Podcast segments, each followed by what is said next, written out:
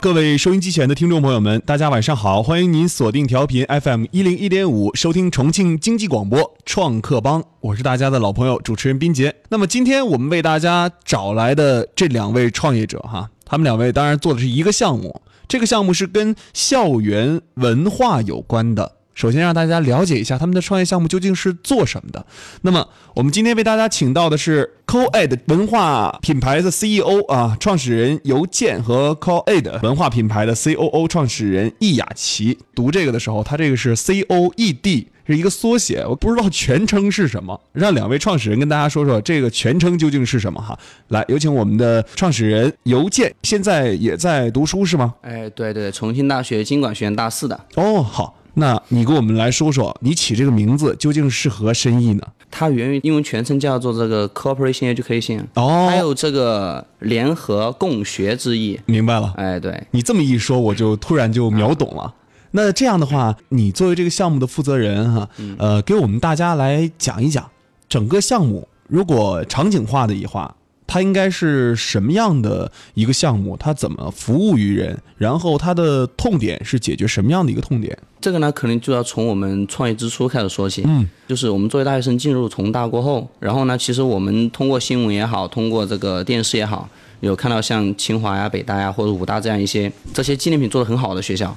好，但是我们到重大过后呢，发现重大好像没有一家纪念品做得好的，有在做的，但是缺乏一些重大的更深层次的文化。然后呢，我们就经过观察过后呢，发现了一个很重要的问题，就是它的设计来源。传统的这个校园纪念品，它的设计来源源于的是该商家或者说该团队内部的个别设计师，他很少的去采纳更多人的意见。所以当时我们取这个名称，是希望有更多的这样一些学校的一些设计师或者一些普通同学能够参与到这个文化品牌的打造中来。所以呢，我们就取了 Corporation Education 这个啊，后来简称叫 COED 啊，这样一个品牌名称。嗯，想打造校园文化的相关的衍生品是吧？对。那这个衍生品，我们看啊，两位你是学经济的，哎，对。那另外一位，我们的 COO 是学什么的呢？信息管理也是信息管理也是经管学院的。两位学经济的，其实文化是关于艺术方向的，对吧？你们两位在做这样一个项目的时候，那你们两个怎么认识的呀？怎么互相之间就攒起这个局的呢？这个很好奇，对吧？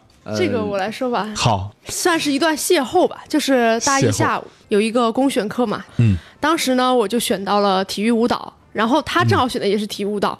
其实很多东西都是来源于一个巧合。当时我们老师呢就让我们自己选舞伴，然后到我来选的时候，我就自动的和第一排第三类的女生换了一下，那我就和我现在的这位 CEO 对到了一块儿，然后我们俩就变成了舞伴，就是这样认识的。那这样的话，你们。在那个一次重大的课程上相识是吧？对。哦，那但是在这个课程上相识之后，成为了舞伴。嗯。两位在这个上面，如果说从跳舞又能够衍生出来创业的好项目的话，这也蛮有意思的。谁先提出要做校园文化方向的创业方向的呢？这个是我最先想到的，因为因为我比雅琪要大一年级嘛，多看了一点东西。雅琪她虽然说是这个经管学院的，就属于这就学商科的嘛，嗯，好，但是他个人在像像一些摄影啊，啊，或者说一些平面设计啊，啊，一些艺术爱好方面挺广泛，并且呢，都还做的还挺不错的。哎，就发现哎，这个女生其实蛮不错的啊，因为我们三科的这方面的其实偏少啊。嗯。然后后来我就找雅琪聊这个事情，嗯，哎，后来就聊的还比较投机，然后后来就一起做了这个事情。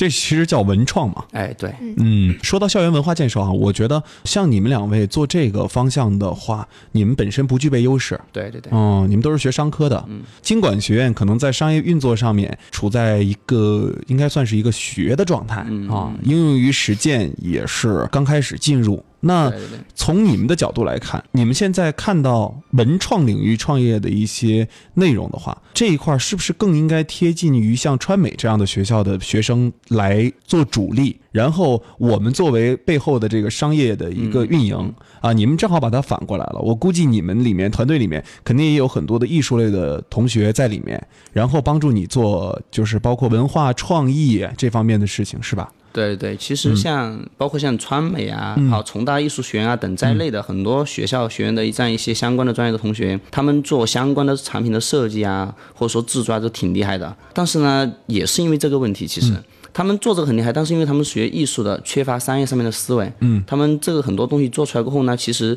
并没有让他让更多人看到。嗯，而我们其实在帮助他们实现这个这样一个就是功能。好，所以说我们在做时候，我们到现在为止也有很多的包括团队的成员和合作方。嗯，比如说像我们现在的这个产品的总负责人，他现在是就职于这个重庆余力浪尖的这样一个产品创新的工程师。嗯，然后呢，我们也有像其他的一些开发的团队，比如说我们有川美。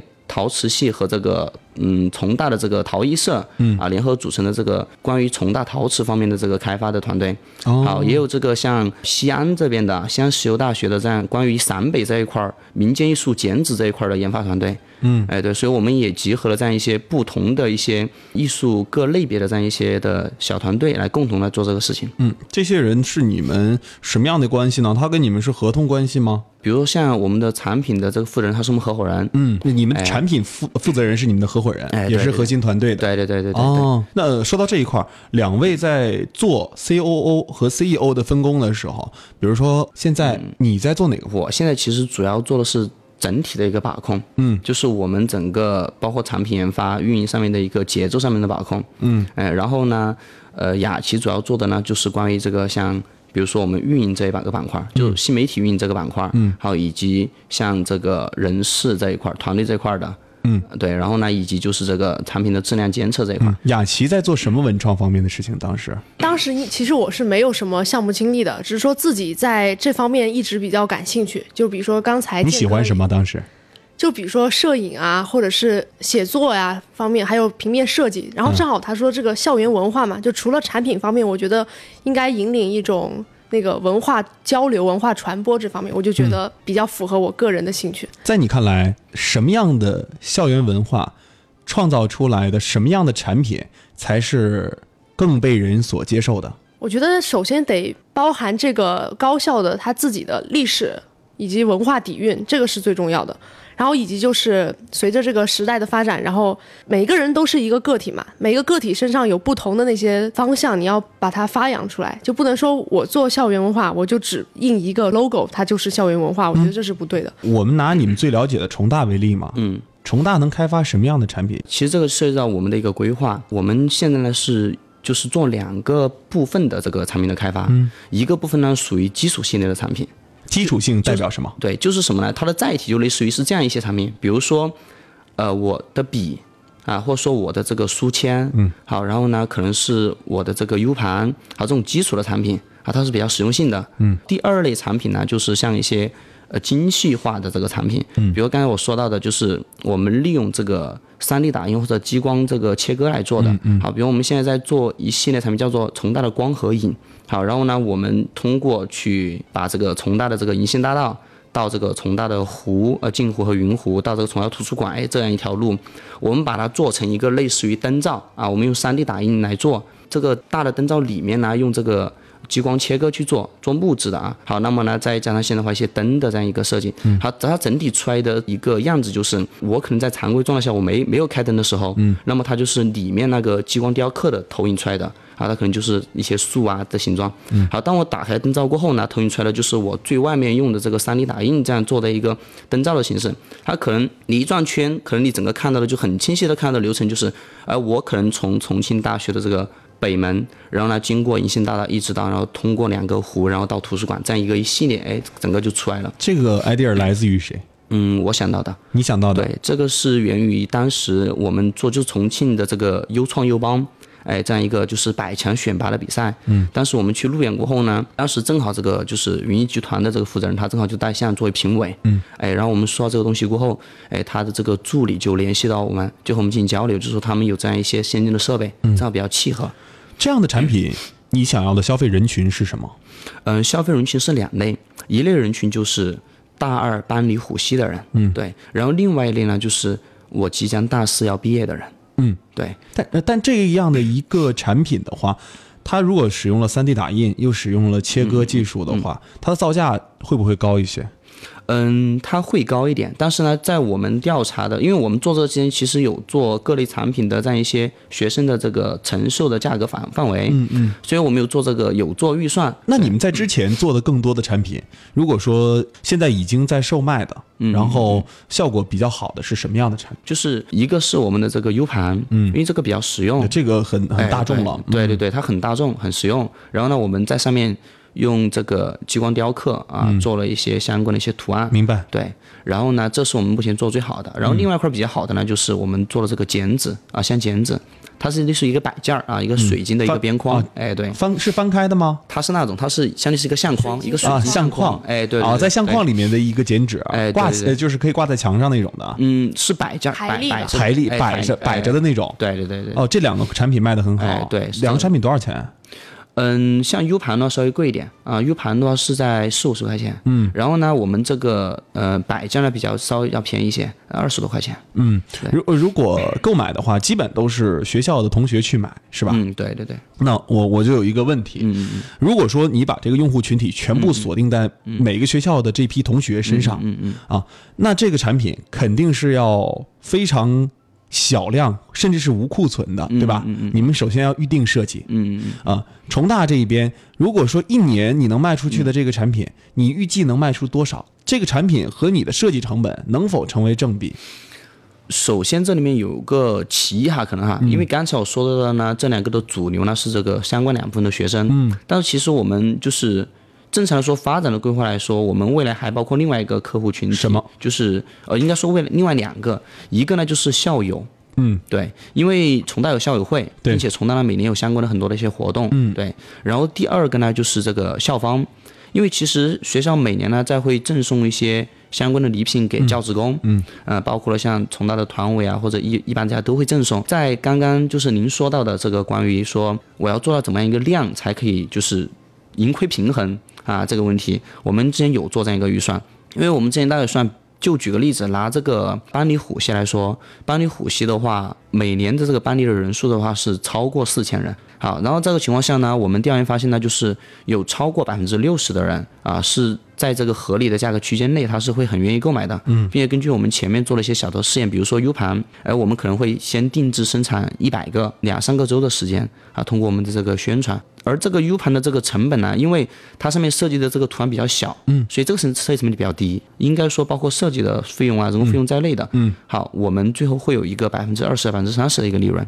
那你自己看来哈，对于校园文化这一块儿，怎么建、怎么做啊，或者是你们怎么进行下一步的拓展，能够把你们的产品的核心壁垒建立起来，让别人没办法去呃在整个的模式上进行超越？这个。涉及到就是两个板块，嗯，一个呢就是我也是我们现在规划的，就这样说，一个呢是关于这个，就是大家可能都很好模仿的啊，就基础的这样一个项目化产品啊，这是一这是一个基础，啊，这是呢可能更就是更贴近于学生的日常，嗯，然后呢关键的点呢就在于的是我们就是在做，并且是要做的就是一个引入一些新的一些技术和科技，嗯，好，以及一些更有特色的设计，就整个目前来说。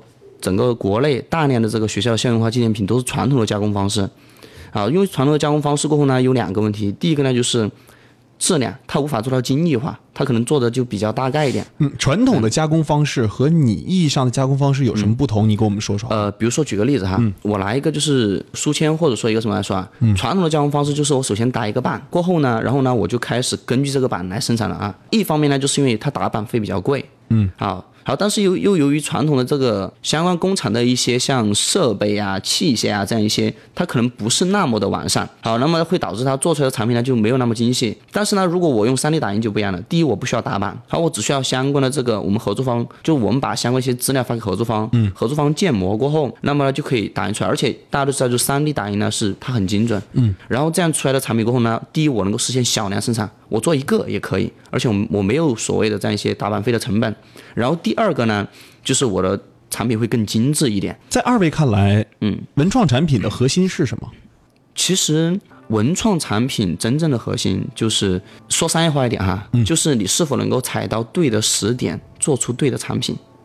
举个例，嗯，举例，嗯，举个例子，就比如说今年的重大的这个中秋节的月饼，对吧？它其实产品它本身不一定很高端，但它踩对了时点，然后踩对了这个同学们的这个心理状态。就拿校园文创产品来说，嗯，什么样的校园文创产品能够踩到对的时间、对的点儿？刚才说了月饼哈，在你们看来，你们的整套内容的核心哪一点能够踩到文创产品、校园文创产品的核心点上？这个呢，其实就刚才说的是一个点，就关于一些重要的一些时点的这个个，可能这个比较集中的一个点。好，第二类，第二类就是一些时段的啊，比较集中的时段的需求，比如说，其实每个大学都是这样，到了。基本上很多大学都是在每年的下半年的时候，嗯，会有很多的活动，学校的各种的比赛相关的活动，他们其实会采购相当多的礼品送给这样一些观众啊，或者说参赛的选手，嗯，但这个时候呢，我们其实不管是调研还是实际上平时沟通都发现，很多这样一些社团团队，包括学生会这些，到了这个时点呢，他就犯难了，买一个什么东西，你在网上买东西，你买的价格低了，看起来很 low，价格贵了，他要再超出他的预算，而这个时候呢，就急需。更有纪念价值的校园文化产品，而这种呢就是时段的，它可能在这两个月内，它可能会有几十个社团，像重大这种可能说上百个社团需要采购。好，那么这个时候，哪怕说我每个社团一共就采购十份儿，那么如果我能够把这个基础的产品给做到，那么它也有一千份的采购量。而且从目前的数据来说，是不止这个量的。那你怎么一千份的采购量哈？嗯嗯，这个东西其实在于赌，我觉得。嗯嗯嗯嗯。就是你赌对了，它就对了；你赌错了，这是很大的一个错。这个一定是做创业来说呢，它一定是要做准备的。就是我们不是说我们把产品做出来，然后等这边来买。好，我们首先会做渠道开发，就是我们会。会去和学校的每一个班级、每一个社团都建立联系。嗯，比如现在我们已经建立了和重庆大学三百多个班级、接近一百个社团的联系。除了说我们先告诉他们我们在做什么，我们还会去跟他们沟通他们的一些需求点。那么这样建立联系过后呢，很直观的就是，他们平时本来就存在购买难的问题，而我告诉你我这里有。那么首先。不管是我们有没有，他都会抱着这样心态来会和我们取得联系，我们也取得就是一些的成绩。我们来看一下哈，校园文创产品这个市场究竟是空白还是一个很大的红海哈？现在目前整个校园文创的产品里面，在你们看来做的是否？如大家满意的程度哈，还有就是说，你们看来是不是有很多的竞争公司，或者说潜在的这些对手？应该说，不管是潜在还是竞争的，都相当的多，对，相当多。这里面呢，就是第一个呢，就是我们应该学习西方啊，西方就是像，就是它就是一个学校的文化产品，它会。他会承包给某一个团队或者某一家公司去运作，他就做的很成体系、很完善。啊，而国内呢这一块做的比较好的呢，就是像清华、北大这样的学校啊，我们也有去像我们有去清华的去看一下他们的纪念品，做的比较成熟，它各类都有，就是一线高校嘛。对对对。然后呢，第二个呢，就是因为本身来说，目前整个中国的这个高校人数在校人数已经已经三千多万人了，达到。而这一块呢是三家的必争之地，不管是说幺四年的 O2O 进入高校开始，还是到现在，都依然是这样的。而文创这一块作为高校这个领域内，目前为止仍未出现一家巨头的这样一个领域，嗯，那么未来的空间一定是很大的。但是同时呢，也存在一个弊病，就是刚才主持人您说到的，竞争和潜在竞争的相当多。因为它的这个入门很低，对，而我们如何在这里面去建建立起来相应的优势？这里面其实还有一个问题，就是速度的问题。所以说，这个是我刚才说的，为什么我们要去做一个基础性质的产品？嗯，要跟学校其实抢占市场啊。其实这个东西还是在学校的授权一块儿啊。对，就是谁能拿到有历史沉淀的、嗯，有文化底蕴的对高校的授权，嗯，谁可能就在这里面。三到五年之内有可能一家独大，对，呃，但这个市场，你有没有想过，做多少高校才能够拿？觉得这个市场拿得住了？你有考虑过这个问题吗？就是我们有考虑这个问题，但是呢，可能基于个人的这个经历和这个兴趣原因哈，就是我几乎不认为任何一个公司能够说它在某个领域站得住脚。嗯，对，因为在这个就是变化特别快的时代，随时都可能被颠覆。嗯，不管你多么的大的一个公司，嗯，所以说我们会认为，就是即使未来某一天我们真的做到了，像现在全国两千多所高校，嗯。啊，可能我们做到了里面的可能三百家、五百家，嗯。啊，具有这样文化底蕴的高校，这样一些。呃，做深了啊，我们依然就是不觉得自己做到了，因为时代在变，文化校园也在变，嗯，对，所以我们觉得可能只能说是什么，就是只能说到那个时候，我们有一定的规模优势了。嗯，对，你们做自己的那个公众号了是吧？嗯，对。你们现在基于卖东西的载体就是公众号吧？嗯，对，实际上就是公众号和这个 QQ，QQ 是吧？哎，对，因为这里面主要涉及到就是目前来说，呃，基于学生而言，还是大多数使用的是 QQ。呃，你们觉得一直围绕着这个校园文化在创意创新的话，刚才你提到的那个还是叫做它很华丽，但它的实用价值究竟在何？就我刚才说到的灯吗？三 D 打印那个吗？对，哦，它其实它的使用价，它它是一个灯。啊，它是一个灯，但是呃，单单从灯的角度去看它啊，我们觉得它这个灯，嗯，是不是校园里面很实用的一款产品？然后是不是它可以拿出去送给更多的人？这一块是不是我我们也要思考？嗯，对，这块我们其实有考虑。这是为什么刚才说到这款产品主要是基于这个呃大二的学生搬离虎溪校区和这个大四毕业的学生。对，它里面有个问题就是它这款灯。它它整个折出来过后，它的灯呢，它不像学校，学校要求的是就是灯光比较的明亮，适合于学习的。所以这个呢，不适合说学生个人在学校使用装饰灯嘛。嗯，它更哎，对，它更多的适合呢，它可能是这种氛围、一种情调的这样的产品啊，固然是需要的。但你有没有想过，学生如果送给自己的朋友，嗯，怎样的一个产品是代表着学校，又能够拿得出手送出去，然后让别人所接受，而且这个产品的价值还不能够过于太高。这样的产品是不是我们在校园文创里面也是一个很重要的方向？嗯，对，因为这里面呢，就是这就是我刚才说的，就是为什么我们要做一个基础性的产品呢？嗯，这个系列产品就是它是实用的，嗯，然后呢，它和它可能它的单价不高，嗯，就觉得在一百元以内的啊，可能就集中在四五十块钱这样一个范围，学生也很乐意接受，嗯，然后同时呢，它还能够传递一些校园的文化的，这是我们做的产品，包括我们为什么去试验的 U U 盘这个，OK，就是因为。它很实用，对，因为几乎来说，因为课程需要。好，那我们今天节目啊，即将到尾声了嘛，我们做最后一个环节哈，给你们俩做个小测试吧。嗯，我们想看一看哈，两位如何是评价对方的哈，评价对方在创业上面的一些想法和对方在创业项目的一个做事的态度哈。那雅琪先说吧，怎么看邮件在 呃创业上面的一些想法和他做事的一些态度？怎么说呢？其实我觉得一路上啊，这个项目其实坎坎坷坷的，因为大学生创业嘛，毕竟就是还是挺艰辛的。然后我其实真的要感谢他一路，因为怎么说呢？我们这个项目其实中间也遇到了很多问题，然后每一次有问题，有的时候我就会去找他抱怨，我说这个地方有什么地方要解决，他每次都会告诉我，他说雅琪，你你要相信，就是创业。肯定是一条艰难的路，你不能说你一路一帆风顺，你每次就觉得你自己什么什么方面不错，然后你就能把它一直优秀下去。他说这是不对的。我其实这个人有的时候挺没耐心的，就是尤其在管理团队方面，他就让我推荐我一些什么团队管理的书，也会推荐我一些。运营方面的书，然后让我沉淀下来去思考。反正一一路上，我觉得其实也包容了我很多。这个很这个很难说评价人哈，不评价人哈，很难就站在这才有意思。评价本身是基于个人的一个看法和这个所接受。我只要你的看法呀，我不要别人的。对对，所以说我就说这个东西很难理性和感性区分啊。就是雅琪。应该说，从我认识开始啊，就是到就变得更熟，因为上课嘛，变得更熟过后，嗯。他说心中就是我经常说嘛哈，我说就是女神一样的人物。